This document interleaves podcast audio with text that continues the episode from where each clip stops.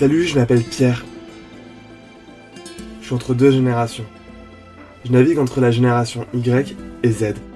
Dans ces générations, de nouvelles manières de militer et de nouvelles figures de résistance apparaissent. Bienvenue chez les indociles. Je pense que les jeunes, ils sont de plus en plus enclins, à parler et à, et à se sentir légitimes. Je savais déjà en rentrant dans la finance offshore que, que j'allais étudier le système et que j'allais le remettre en cause. On pouvait appréhender la société en fait d'une autre façon que celle qui m'avait été enseignée. Un mix entre la justice sociale et la justice écologique. Que, bah, tu vas venir, tu vas te former, tu vas, tu vas faire quelque chose et on va t'expliquer très vite que ce que tu fais c'est politique. On pourrait vraiment sensibiliser les utilisateurs à ces questions-là et on pourrait même peut-être leur faire changer leur pratique. Maintenant c'est à nous de continuer le combat. Aujourd'hui, je reçois Simone, colleuse. Pour le bien du podcast et surtout pour sa sécurité à elle, on a changé son prénom. Parce que si vous ne le saviez pas, le collage en France, c'est toujours un acte de délinquance.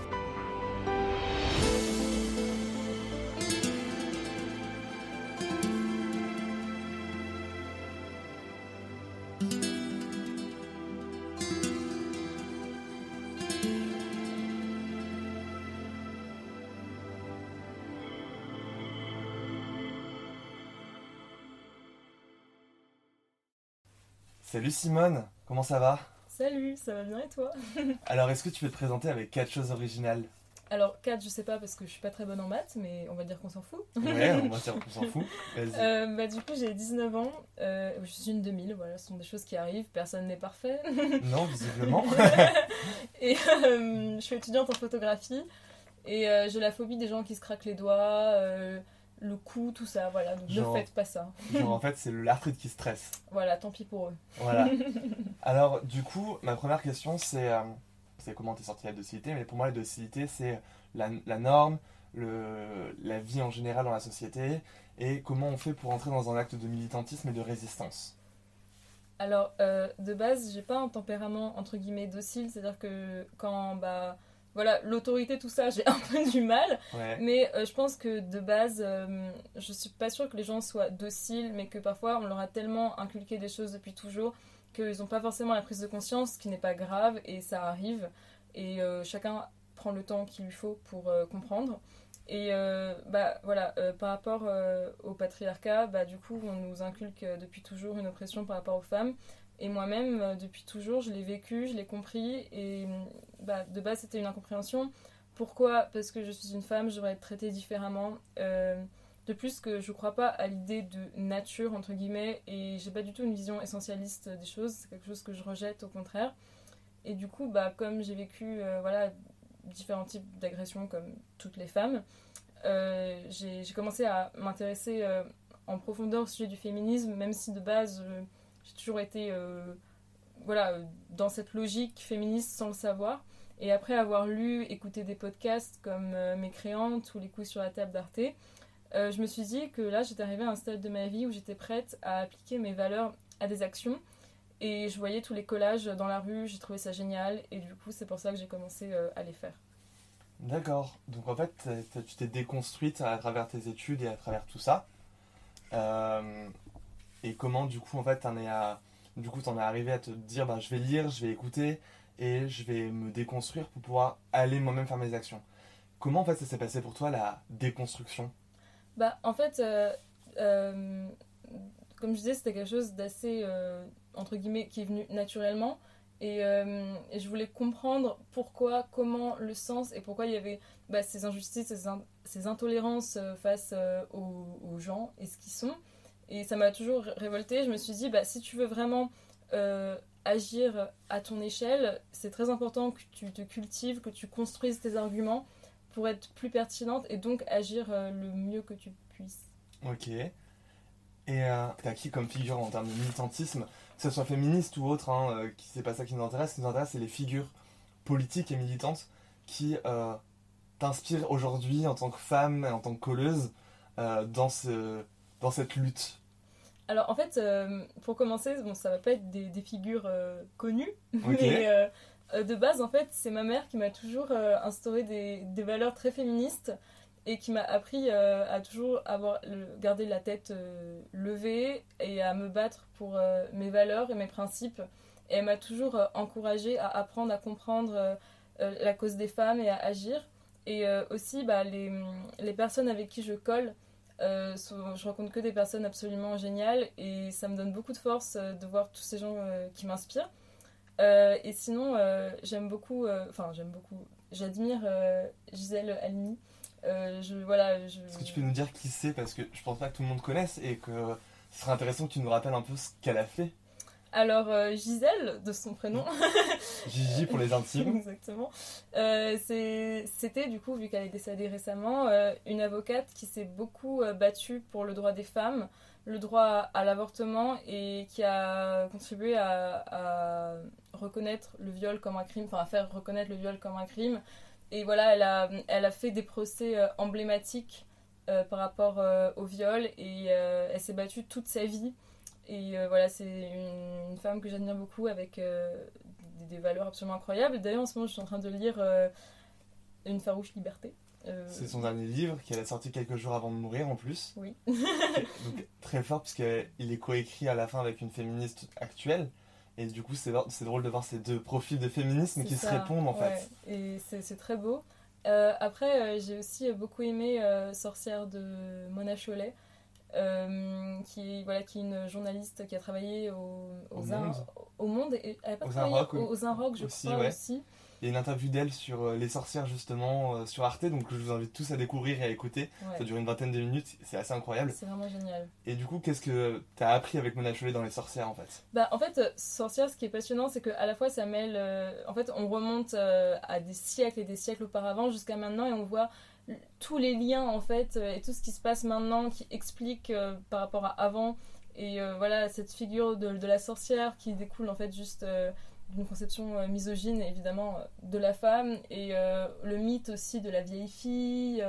le fait qu'une femme ne puisse pas avoir, ne, puisse ou ne veuille pas avoir d'enfants, et c'est tellement intéressant et ça, ça nourrit. Et parfois, en fait, même, on a des, des idées et des pensées féministes qu'on n'arrive pas à qualifier. On les lit on se dit, mais mince, en fait, c'est ça à quoi je pensais. Et en plus, c'est euh, très facile à lire. Donc, bah, je pense que du coup, c'est bien parce que c'est pas snob euh, comme écriture. Enfin, tu vois ce que je veux dire Ouais, c'est Et- journalistique, donc ça avec une approche un peu ça. sociologique et de accessible, en fait. déconstruction, ouais. Et euh, vraiment, je le recommande euh, à tout le monde.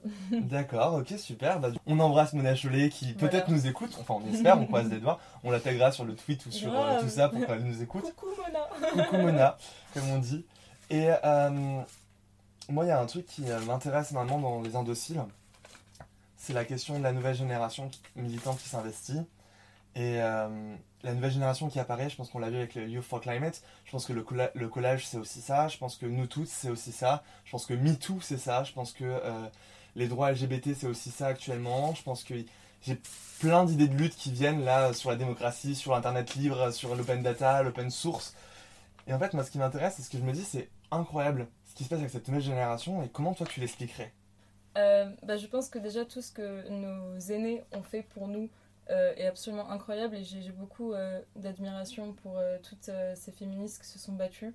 Et je pense que du coup, euh, bah, en fait, euh, maintenant c'est à nous de continuer le, le combat. Et euh, notamment bah, par les, les réseaux sociaux qui permettent de libérer tellement la parole. Et ça, c'est vraiment une chance qu'on a. Et euh, bah, du coup, les. Non, mais du coup, ce qui est cool, c'est que les moyens de mobilisation bah, évoluent avec les époques, s'adaptent. Et ça, je pense que c'est quelque chose qu'il faut prendre en compte et euh, qui est bah, très intéressant aussi. Pourtant, c'est drôle parce que le collage en soi, c'est un truc qui aurait pu exister avant, puisque ça ne nécessite pas C'est forcément clair, réseaux sociaux, ouais, tu vois. C'est vrai. Mais euh, Mais... ouf, en fait. Ouais, j'avoue, mais les collages aussi euh, sont bah, grâce aux réseaux sociaux parce qu'à chaque fois qu'on colle, on prend une photo, on la poste, et bah du coup, ça, ça fait que les gens, même si ils habitent pas ici, bah, ils vont quand même le voir et c'est génial. ça fait grosse caisse de résonance, quoi. voilà, c'est ça. Super. On Et raisonne. je trouve qu'il y a un. Est-ce que tu penses. C'est pas je trouve, mais c'est plutôt une question là un peu plus ouverte, mais est-ce que tu penses qu'il y a un fossé entre l'ancienne génération et la nouvelle génération dans la manière de militer et dans la manière de s'exprimer aussi?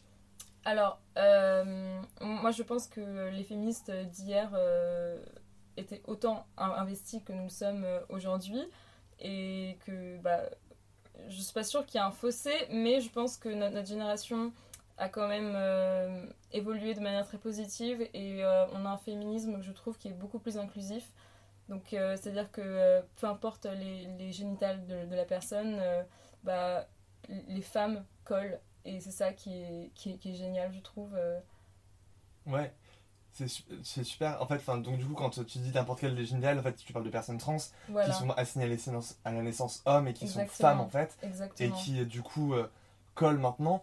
C'est très drôle parce que dans le ce qu'on peut appeler le féminisme euh, traditionnel, c'est pas des personnes qui étaient incluses, ni des personnes noires, ni des ça. personnes euh, Ouais. arabes. En fait, est-ce que tu trouves qu'il y a un tournant du coup là-dessus aussi? Oui, je trouve. Et euh, alors, par contre, parfois, euh, il y a quand même. voilà, dans le féminisme, bah, il y a un peu des sous-mouvements et parfois on n'est pas d'accord. Parce qu'il y a des personnes qui ne sont pas d'accord avec bah, les personnes comme moi qui croient au féminisme inclusif. Donc peu importe la religion, le sexe assigné à la naissance, euh, voilà, euh, tout. Bah, euh, moi je pense que le féminisme c'est pour. Toutes les femmes. Voilà, ça. Et même tous les hommes, puisqu'en fait, le féminisme, ça ne considère pas que les femmes, puisque finalement, Voilà. ça libère aussi les hommes de la, ce qu'on peut appeler la masculinité toxique. Exactement, ouais. Et, et les hommes peuvent euh, et doivent être des alliés en fait. Et, euh, mais oui, c'est vrai que par contre, parfois, dans le féminisme, même actuel, euh, voilà, parfois il y a quand même de la transphobie et il faut en parler. Mhm. Et bah voilà. Non, mais c'est hyper drôle parce que, enfin, hyper drôle. C'est pas vraiment oui, le mot, non, mais c'est hyper fort et hyper intéressant de, de voir cette inclusivité qui se développe maintenant dans Voilà. nos réseaux et je pense même dans nos amis et même dans la lutte, c'est assez fort ce, tellement important. ce lien. C'est tellement important parce que si on parle de. euh, je sais pas si c'est. Non, c'est pas ouverture d'esprit le mot, c'est. euh, Tolérance Tolérance, voilà, c'est ça. Et c'est, euh, bah, du coup, c'est essentiel en fait. Et on, on peut pas euh, réduire euh, sa pensée comme ça. Et euh, ça, paraît tellement normal, genre d'inclure toutes les femmes. Et du coup, ouais, c'est peut-être ça qui est en différenciation qu'on peut faire avec ouais. l'ancienne génération et la nouvelle génération, où finalement maintenant on a décidé de plus lutter chacun de notre côté, mais ensemble et d'aller plus loin ensemble. C'est ça, ouais, je, je pense euh, aussi. Et puis euh, le concept euh, de femme, entre guillemets, évolue aussi, je pense. Et ça renforce notre mouvement. Je pense que c'est hyper fort ce que tu viens de dire, parce que comme tu le dis euh, tout à l'heure avec Mona Chollet, avec les sorcières, c'est le dingue le nombre d'héroïnes sorcières qu'on voit apparaître. Je pense à Sabrina Spellman, je pense à, euh, à euh, les euh, autres sorcières du genre Charmed qui sont réapparues dans les années 2000. Je pense à euh, Kiki Kiki, la petite sorcière de, de Miyazaki. Toutes ces femmes sorcières qui finalement n'ont pas une image négative comme elles pouvaient l'avoir. ouais. C'est assez dingue, je trouve qu'il y a une Ouais, évolution dans le cinéma de la perception de la sorcière. Enfin, moi, la sorcière dans les, dans les années 1920 avec le Blanche-Neige, c'est la vieille rabougrie, la, la, la, la Rabougrie. sorcière- la rabougrie qui se transforme parce qu'elle veut faire du mal à, à l'autre femme.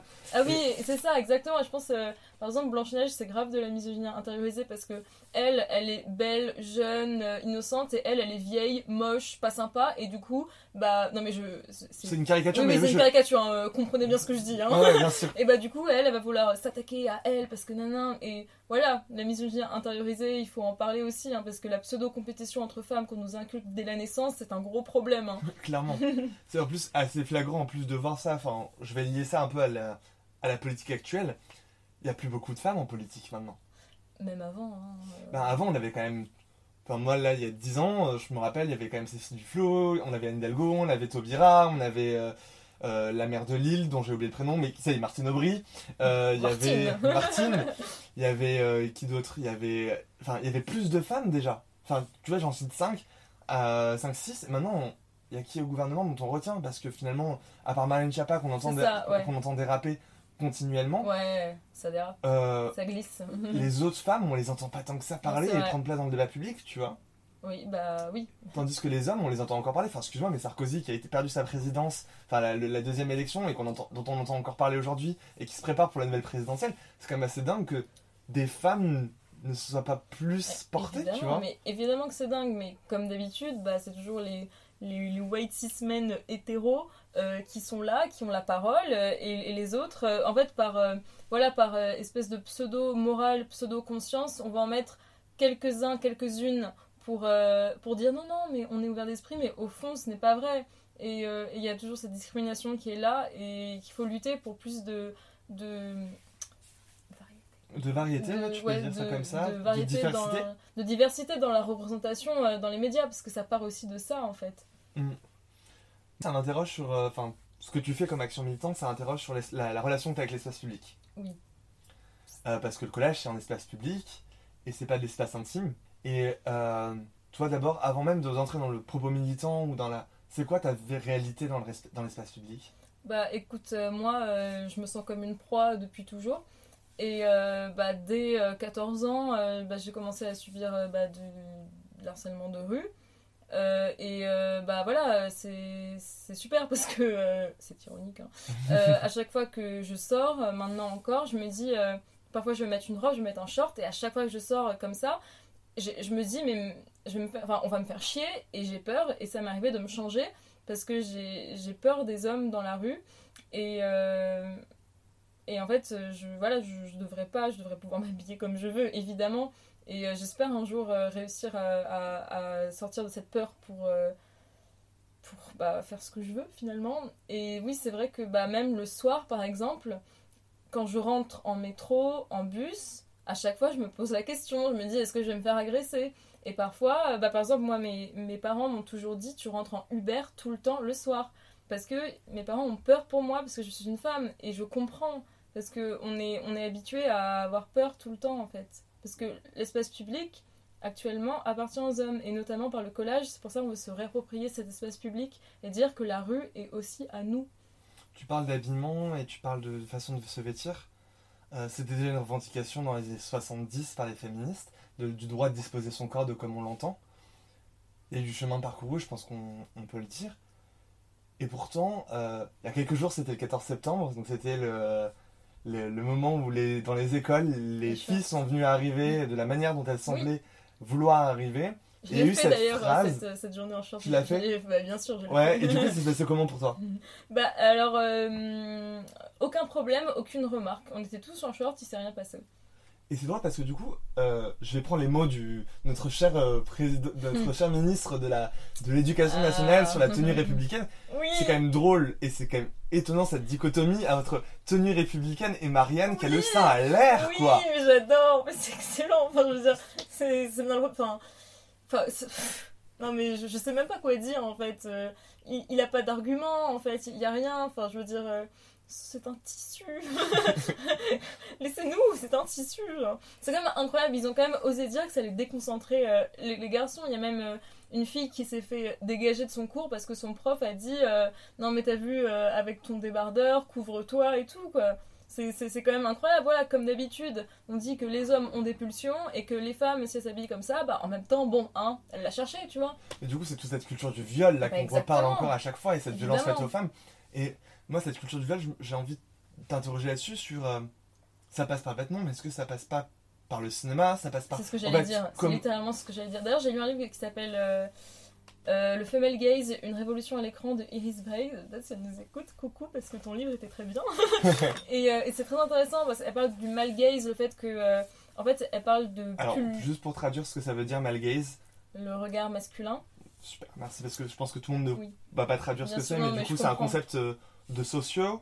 Ouais, c'est ça. Bah, elle, elle a fait des, je crois, elle a fait des études de, en, en master cinéma, mais à la fois anthropologique, je crois. Donc euh, ça mélange tout ça. Et en fait, c'est voilà, c'est le regard féminin porté sur les femmes. Et euh, elle parle notamment de, de pulsions scopiques. En fait, c'est euh, le fait que dans beaucoup de films, il y a un plaisir malsain de voyeur, en fait. Et ça, ça se passe par les plans, la manière dont la caméra est mise. Et en fait, euh, quand on analyse et qu'on se rend compte de ça, on se dit ah oui. et même par- par- parfois, euh, t'as des, des femmes, quand les personnages féminins est introduit, bah, on va commencer du bas, on va filmer le corps en premier et ensuite son visage va apparaître. Coucou, certains même show avec Marilyn Monroe. Cette scène dans le train, je sais pas si tu vois exactement la scène où les deux mecs sont travestis pour entrer dans le train. Et en fait, euh, ils, voient, euh, ils voient les femmes marcher. En fait, c'est Marilyn que tu vas marcher devant toi. Et euh, t'as euh, tout ce plan sur ses jambes qui marchent avec ses talons, et la manière dont ses fesses rebondissent, etc. Et tu les entends dire, genre, mais comment elles font Elles doivent avoir des muscles supplémentaires. Déjà, enfin, je pense que là, c'est hyper fort sur la Clairement. question de, du mal gaze et sur le corps de la femme et comment s'approprier le corps de la femme en devenant une femme par travestissement, donc dans, dans, dans un contexte de cinéma et de fiction. Mais ce mal gaze, il, il est imprégné dans la culture, dans la culture impressionnamment. Enfin, Non, mais je pense clairement. aussi à Jeanne et Joline de Ozon. Oui, oh putain, oui, tellement. où on fantasme sur la prostitution et on fantasme sur la jeunesse de cette jeune fille Euh, qui est encore au lycée, quoi. Lolita, hein. Lolita, C'est- juste l'histoire d'un pédophile. hein. rappelons-le. C'est- rien d'autre hein, que ça. hein. Euh, C'est clair. Et t'as d'autres preuves comme ça où tu, on peut, on- des scènes, toi, qui t'ont marqué dans le malgaze ah, là, comme Comme ça, Comme ou ça, en fiction, Hmm. des, des, des- moments où tu te rends compte du malgaze dans, dans des films récents? Bah, en fait, euh, dans la série euh, 10%, d'ailleurs très bonne série que je recommande, euh, un moment, euh, Monica Bellucci est sur euh, un plateau euh, bah, pour tourner un film, euh, donc elle est actrice dedans, et euh, elle joue euh, une, euh, une morte euh, dans la salle euh, mortuaire, elle est dans le sac, et euh, il y a son, bah, ce qui était son, son amant euh, qui vient la voir. Et en gros, de base, euh, le réal lui dit euh, Bah, juste tu restes comme ça. Le mec, il vient te voir pour te voir une dernière fois. Il dit Ok. Et quand l'acteur arrive, il commence à, ouvrir la blouse. Donc on commence à voir son corps. Et Monica Bellucci se lève et dit euh, Mais attends, c'est pas dans le scénario ça. Et le mec, il dit, donc le réal, il dit Non, non, mais juste, il ouvre juste pour revoir son corps une dernière fois, pour la toucher, l'em- l'embrasser. Et elle, elle dit Bah non, en fait, donc je veux pas qu'on fasse ça. Je veux bien qu'on refasse la scène. Mais à la limite, euh, je crois, elle dit, euh, il fait un bisou sur, sur la joue à la limite, mais c'est tout, parce qu'ensuite c'est glauque. Enfin voilà, on, est tous d'accord. Ouais. Et euh, le réel, il dit oui, oui, oui, ok, ok. Et en fait, euh, plusieurs fois, à chaque euh, prise, bah, en fait, euh, l'acteur continue à, à essayer d'ouvrir. Donc à la fin, Monica Bellucci euh, se lève et se barre, quoi. Tout le regard de- du, corps masculin sur le, le féminin Voilà, apparaît là, quoi. Le, le- corps de désir, quoi. Voilà, exactement. C'est euh, c'est comme si son corps lui appartenait. Et euh, voilà, elle, a, elle, est, elle est morte, mais son corps est encore à disposition, en fait. C'est exactement ça. Et même dans le fait que l'actrice ne, ne consent pas à cette scène et que le, réalisateur insiste, ça veut tout dire et ça parle tellement de notre société patriarcale et de la culture du viol, en fait. D'ailleurs, pour revenir cette culture, sur cette culture du viol et sur cette question de l'espace public et tout ça, euh, donc la relation tu avec tu nous en as parlé, elle est conflictuelle Ouais. parce qu'elle a été, enfin, l'espace public est construit par les hommes pour les hommes et pas pour, les autres. Euh, la donc toi, tu, le tu te le réappropries par le collage. Qu'est-ce que tu te sens, comment tu te sens toi quand tu, tu colles en fait? Je me sens euh, forte et je me sens euh, en adelphité. Et cette adelphité, ça m'aide beaucoup et je pense que ça aide les personnes aussi avec qui je colle. Et voilà, on est en équipe, on est ensemble et on veille en fait les uns sur les autres. En fait, à chaque fois qu'on colle, il y a toujours une personne qui surveille et, euh, et c'est bien en fait de se sentir euh, ensemble et on se protège mutuellement. Et surtout il y a énormément de bienveillance. Par exemple, à chaque fois qu'on veut faire euh, un slogan ou un mur, bah, on demande à tout le monde est-ce que ça vous va? Et quand les personnes disent oui mais on est hésitante on dit est-ce que tu dis pas ça à cause de l'effet de groupe? Et c'est ça qui est génial c'est cette bienveillance en fait. Et par exemple moi une fois la première fois que j'ai collé ensuite il était tard et j'avais un peu peur de rentrer seule et il y a une fille qui m'a dit si tu veux je te raccompagne. Et waouh ça me fait tellement plaisir en fait. Et je lui dis mais non mais euh, je sais pas. Elle m'a dit mais si mais t'as peur et je comprends donc j'y vais avec toi. Et c'est beau. C'est beau cette sororité en c'est fait, c'est dingue. C'est dingue. Et du coup, euh, comment ça se déroule un collage? Comment vous décidez? Qu'est-ce qui se passe? Est-ce qu'il y a un groupe Facebook? Est-ce que ça, est-ce que vous vous retrouvez dans un café avant? Comment ça se passe en fait ce collage? Alors, on est sur un, sur, euh, un réseau pour parler. Euh, je dis pas le nom parce que. euh, bah, Pour vous protéger aussi, Voilà. c'est hyper important. Et en fait, euh, on se met par, euh, par zone en fonction de où on est. Et on se met d'accord, on propose des sessions, on dit tel jour, telle heure, est-ce que ça vous va? Généralement, on essaye de, de coller pas en dessous de, voilà, en dessous de 4 personnes. Ensuite, c'est un peu délicat parce qu'on ne sait pas sur qui on tombe et il faut quand même qu'on se protège. Donc, on arrive avec euh, la colle en poudre, l'eau, le pot, euh, les slogans.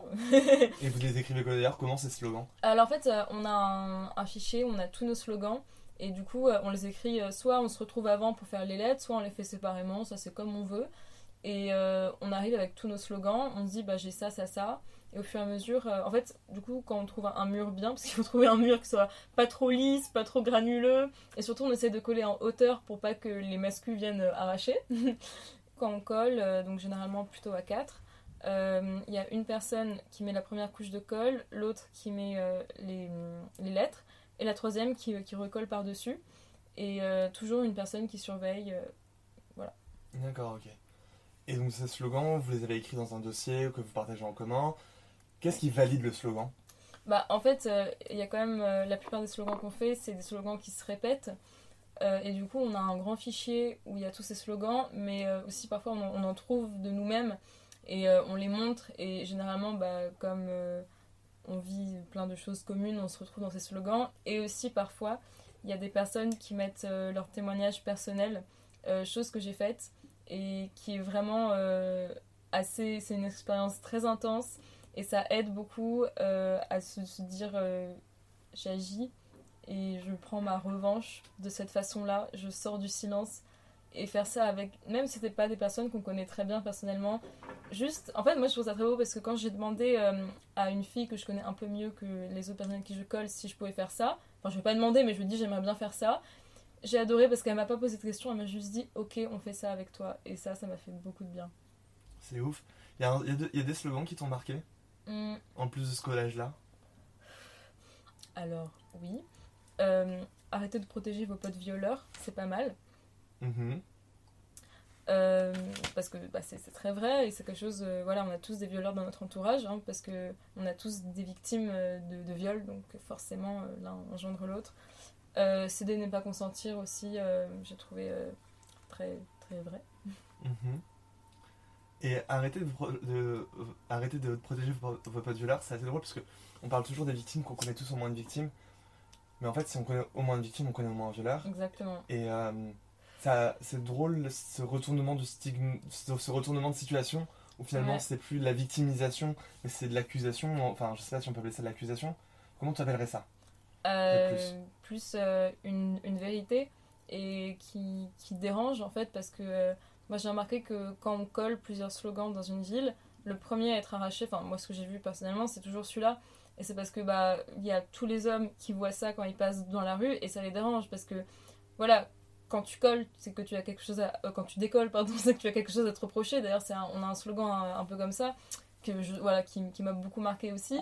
Et, euh, et moi j'ai remarqué dans mon entourage aussi, euh, quand il y a un, garçon qui est accusé, que ce soit de manière explicite, entre guillemets, qu'on dise factuellement ou qu'on le sente, mais que c'est pas vraiment un peu dans les non-dits, il y a toujours cette tendance entre hommes cis hétéros à se serrer les couilles, là on peut le dire, et à se défendre entre eux. Et c'est quelque chose que j'ai beaucoup vu, euh, on m'en a parlé aussi. Et c'est ça que, voilà, qui est euh, affligeant et quelque chose qu'on qu'on essaye euh, de, de dénoncer en fait.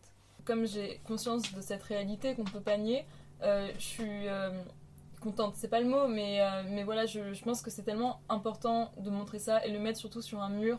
Un espace public, c'est un, vrai acte de militantisme et je pense que les personnes qui vont arracher ce collage très rapidement, parce que évidemment que ça dérange, parce que la culture du viol c'est aussi ça, c'est aussi nier le viol et protéger les hommes qui font ça. Euh, et du coup, euh, bah, je pense que ça a forcément un impact sur euh, les violeurs parce qu'ils le voient. Et comme on l'a dit, bah, là, la honte change de camp. Et, et là, cette fois-ci, on commence à parler de ça qui, était un- et qui est toujours en fait un gros tabou. Et je pense que c'est par ce message et tout ce qui est à côté qu'on va réussir à, sortir euh, de l'ombre et à mettre la honte sur ces violeurs. D'ailleurs, euh, les réseaux sociaux permettent aussi beaucoup ça, notamment avec l'histoire de Moi la Squale, de Romo Elvis, que voilà, on affiche et euh, il n'y a plus d'anonymat, on les montre pour qu'ils ils aient honte en fait.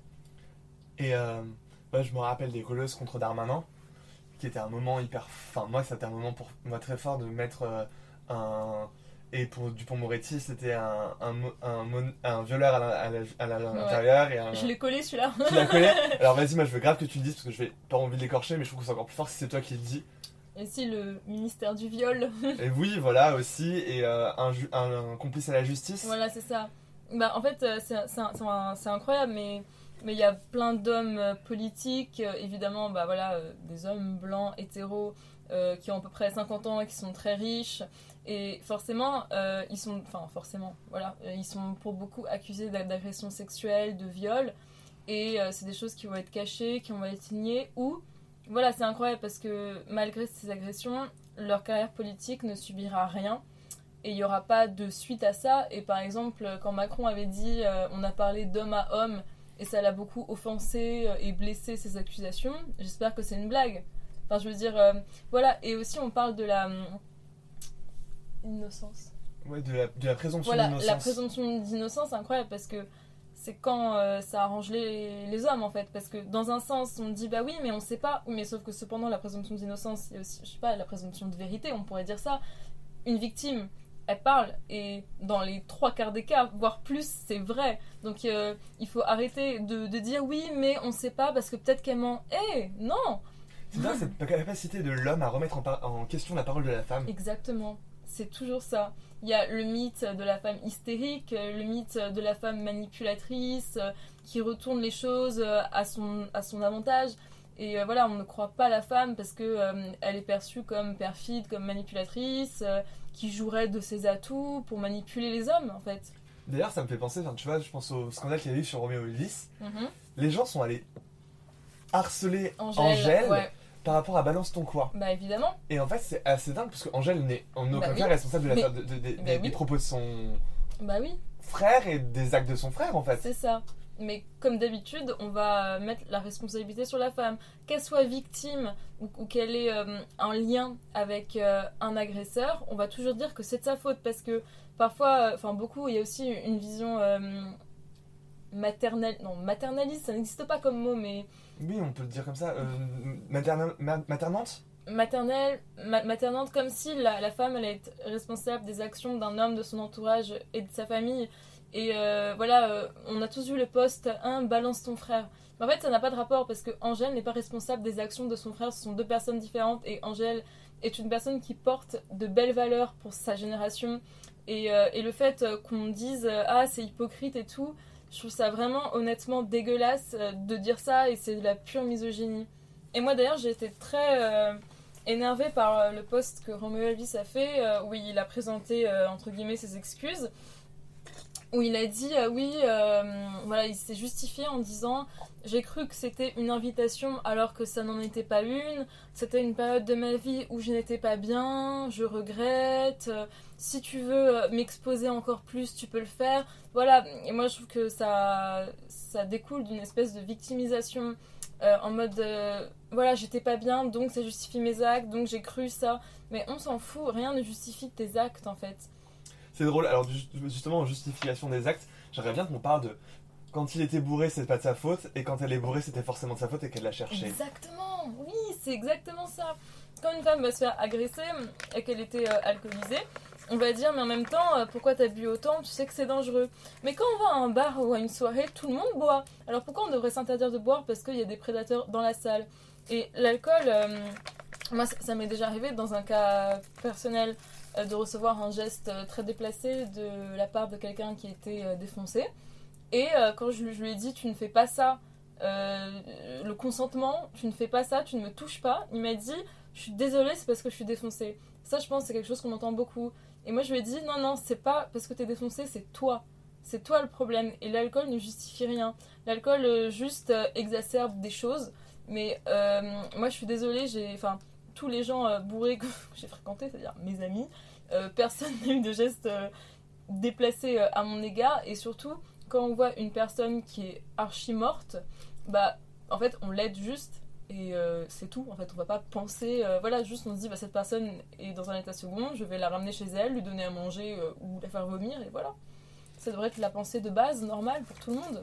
La question que je me pose, est-ce que pour toi, le militantisme actuel, il est voué à n'être que dans la désobéissance civile Je pense que déjà, depuis toujours, euh, les femmes et les personnes, tout le monde, toutes les personnes qui militent euh, n'ont pas le choix d'être dans la désobéissance civile. Parce que, en fait, euh, le problème, c'est que si on se plie à les lois voilà, du, de la bien. La loi française, en fait Voilà, c'est ça. Bah, en fait, on est limité. Et après, ce qui est cool aussi, c'est par exemple, bah, en, en reprenant euh, l'exemple de Gisèle Halimi, c'est les personnes qui sont dans le droit et qui travaillent dans ça, qui peuvent changer les, choses par d'autres moyens, c'est génial. Mais nous, euh, on fait bah, ça à, notre échelle et euh, je pense que parfois on n'a pas le choix.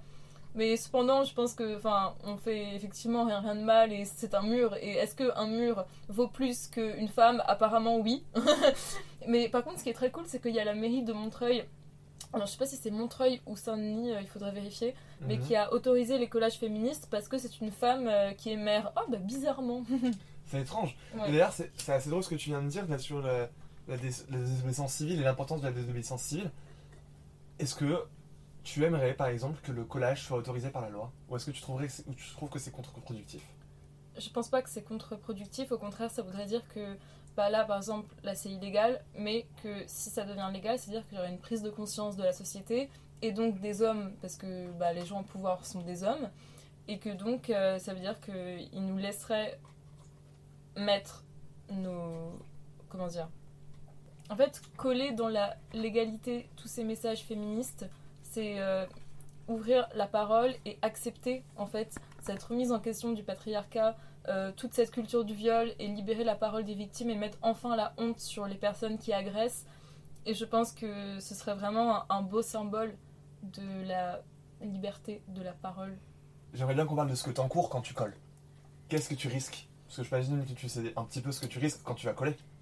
Alors oui, euh, alors en fait déjà on nous dit euh, que quand on va coller, bon honnêtement je l'ai pas encore fait mais il faudrait le faire, euh, d'avoir toujours sur notre main écrit le numéro d'une avocate au cas où parce qu'en fait on peut avoir une grosse amende parce que bah, en fait on, on dégrade mais cependant c'est moins que le graffiti parce que en fait c'est pas sur les murs directement parce que bah, on colle du coup des feuilles mais euh, on peut aussi aller en garde à vue si on tombe sur des connards et euh, par contre, ce qu'on sait, c'est nos droits. Nous, euh, ce qu'on fait, enfin, ce qu'on se dit qu'on doit faire si jamais on tombe sur des flics qui nous font chier, c'est que il faut, voilà, déjà, on crie pas à cab, même si on le pense. 13, 12, c'est de l'ASMR. c'est ça. Et, euh, et en fait, on dit si vous voulez, on enlève. Et, et, et comme bah c'est pas un truc qui reste, bah si on enlève devant eux, normalement il n'y a pas de problème. Et, euh, et voilà, en fait, il faut. Et surtout si ils ne nous voient pas coller, mais qu'ils nous voient juste devant euh, un collage avec nos seaux, nos pinceaux, nos slogans, ils peuvent rien dire. Parce que tant qu'on n'est pas pris en flagrant délit, et bah voilà. T'as déjà été interrompu par des flics? Ça t'est jamais arrivé Alors moi non, mais euh, il y a des personnes qui collent, qui ont déjà été euh, interrompues. Après moi personnellement je connais pas de personnes qui ont des gros problèmes, mais juste des flics qui leur ont dit de dégager en gros. Mais par contre moi une fois j'étais en train de coller en banlieue parisienne et il y a un mec euh, qui était en voiture, qui devait peu près 50 ans, et il s'est arrêté et du coup on était en train de coller euh, arrêtez de protéger vos potes les violeurs. Et il avait du mal à lire. Du coup, il dit non, non. Et du coup, il y a une colleuse euh, qui, euh, bah, celle qui surveillait, du coup, qui lui dit euh, la fin de la phrase. Et il dit Ah, mais du coup, ça veut dire qu'il faut tuer tous les hommes parce qu'ils sont méchants. Donc, elle, elle était dans une optique bienveillante. Donc, elle dit Non, c'est pas ça, blablabla. Et, euh, et là, il commence à sortir son portable, à nous filmer ou nous prendre en photo, je sais pas. Du coup, bah, la, la colleuse, elle dit Vous retournez surtout pas, hein, sinon il va voir vos visages. Et du coup, il a dit bah, Je vais envoyer ça euh, au maire et tout. euh, voilà, super. D'accord, ok. Et t'as des retours sur cette, euh, sur cette histoire Non, aucune, parce qu'en fait, dans la plupart des cas, ils font rien en fait. C'est juste pour, euh, pour nous emmerder. D'accord. C'est quand même dingue qu'il soit à ce. Ça travaille à ce moment-là, cette masculinité-là. C'est quand même. mais il y, a- il y a une haine envers les féministes euh, de la part euh, des, des hommes qui est incroyable. Genre, Tu l'expliques comment ça les touche autant parce que ils sont dans leur petit privilège confortable. Ils ne se sont jamais déconstruits, remis en question. Et pour eux, voilà, le, la figure de la femme euh, qui appartient à tout le monde. euh, et pour eux, c'est normal. Et ils aiment ça. Parce que voilà, c'est un, un- plaisir pervers qui est conscient ou inconscient. Et du coup, quand ils voient ça, ça, ça les dérange. Parce que ils se disent merde, c'est-à-dire que maintenant, de moins en moins, on peut avoir cette, euh, ce rapport d'autorité envers les femmes. Et donc, moi, je pense qu'ils ont peur. Ma question, c'est euh, ma question en tant qu'homme, parce que moi j'ai déjà rencontré des colleuses. Euh, et je leur ai dit merci, et la réaction a été un peu violente en me disant Ouais, mais on fait, ça, on fait pas ça pour toi. Ce que j'ai compris, c'est que sur le moment, il y a une- un état de, de stress, Beaucoup, une ouais. angoisse particulière. Est-ce que tu peux nous raconter ce que tu, tu, tu nous dis que ça, te- ça te libère, ça te. Mais tout ça, mais dans quel état d'esprit tu es au moment où tu vas coller? Parce que quand tu nous annonces que tu peux aller en garde à vue, que tu peux recevoir une amende, t'es pas forcément dans un état d'esprit serein, j'imagine. Bah, en fait, c'est un- c'est une sorte de mélange parce que, à la fois, euh, c'est quelque chose euh, qui, voilà, qui apporte beaucoup de, de, faire ça et de traduire ses, ses valeurs par des actions. Euh, et en plus, on, on est en groupe, donc on se sent protégé. Mais c'est vrai que bah, on se sent pas en sécurité parce que, de un, on sait ce qu'on engendre. De deux, il y a des mecs qui peuvent venir euh, nous emmerder pendant qu'on colle. Et du coup, euh, on est vraiment. euh, bah, on essaie de se protéger. Et quand on, nous parle, on, on se dit. Enfin, même parfois, quand juste un mec qui nous regarde de loin, bah, on surveille. On se dit qu'est-ce qu'il va faire? Et, et c'est vrai que. y a cette tendance des hommes à s'approprier ce que font les femmes. Et donc, voilà, on dit c'est pour nous, c'est pas pour vous. Euh, mais après, je pense que tu m'as parlé de ton expérience et que dans le contexte, moi je pense que j'aurais réagi comme cette colleuse, peut-être dans un autre contexte. Euh, en, fait, je pense c'est plus quand tu connais la personne, tu la connais euh, pour ce qu'elle est, ses valeurs, et tu dis que si cette personne, donc cet homme, te dit merci, tu vas comprendre que c'est pas pour s'approprier euh, ce que tu fais, mais c'est juste bienveillant. Maintenant, ça va poser la question suivante, c'est comment moi je fais en tant qu'homme euh, pour éviter le, le, biais du paternalisme et euh, comment je fais pour lutter avec vous euh, là-dedans en étant un allié surtout. Exactement, c'est totalement le mot. En fait, être un allié, je pense que c'est. a en fait, voilà, déjà, c'est se déconstruire, c'est comprendre tout le concept du patriarcat et tout ce qu'on fait subir aux femmes de manière consciente, inconsciente, les injonctions, le conditionnement, et se dire merde, j'y participe forcément, puisque je suis un homme, et donc euh, se dire bah ok, maintenant comment je peux agir différemment, quels mots je peux arrêter de prononcer, ou ou par exemple arrêter de faire de l'humour oppressif? Et, euh, et ça passe aussi par, je pense, euh, comprendre la masculinité toxique, qui est quelque chose voilà, qui est aussi dont il faut parler. Et je pense que c'est tout ce mélange de choses, et c'est voilà, c'est soutenir sans envahir et prendre la cause qui est défendue. Et t'as un conseil pour toutes celles qui veulent coller? Alors, Est-ce comment donc comment tu, tu, tu pourrais leur donner les clés pour coller ou comment tu penses que ça quand on se sent pas prêt, qu'est-ce que tu dirais? Alors déjà, je pense qu'il faut pas du tout euh, culpabiliser et je pense qu'il n'y a pas d'échelle ou de hiérarchie dans le militantisme et que on fait tous comme on peut parce que parfois euh, on n'est pas prêt, parfois on a vécu des traumatismes, parfois mentalement on n'a pas la force et ça arrive et moi-même je l'ai vécu et je comprends totalement. Et euh, voilà, c'est un chemin à parcourir. Moi j'ai commencé par m'intéresser euh, juste de manière théorique euh, à observer, à essayer de comprendre et il arrive un moment où quand on se sent suffisamment armé et prêt, on se dit bah maintenant j'ai envie que mes valeurs soient appliquées à des actes, à de l'activisme. Et quand on commence, faut pas se mettre de pression. Et de toute façon, la première fois qu'on colle, c'est une session d'initiation.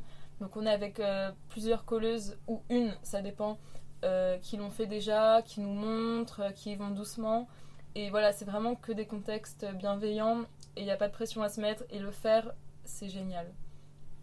Super, bah merci beaucoup Simone. Et bah, avec plaisir. merci pour ton temps, merci à toi de nous avoir écoutés. Merci Euh, de m'avoir interviewé.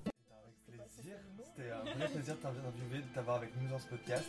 Euh, toutes les références qui ont été citées dans le podcast vont être mises dans, du coup dans la description. Super. Partagez-les en masse sur les réseaux sociaux. On remercie à la production Mauvaise Tête.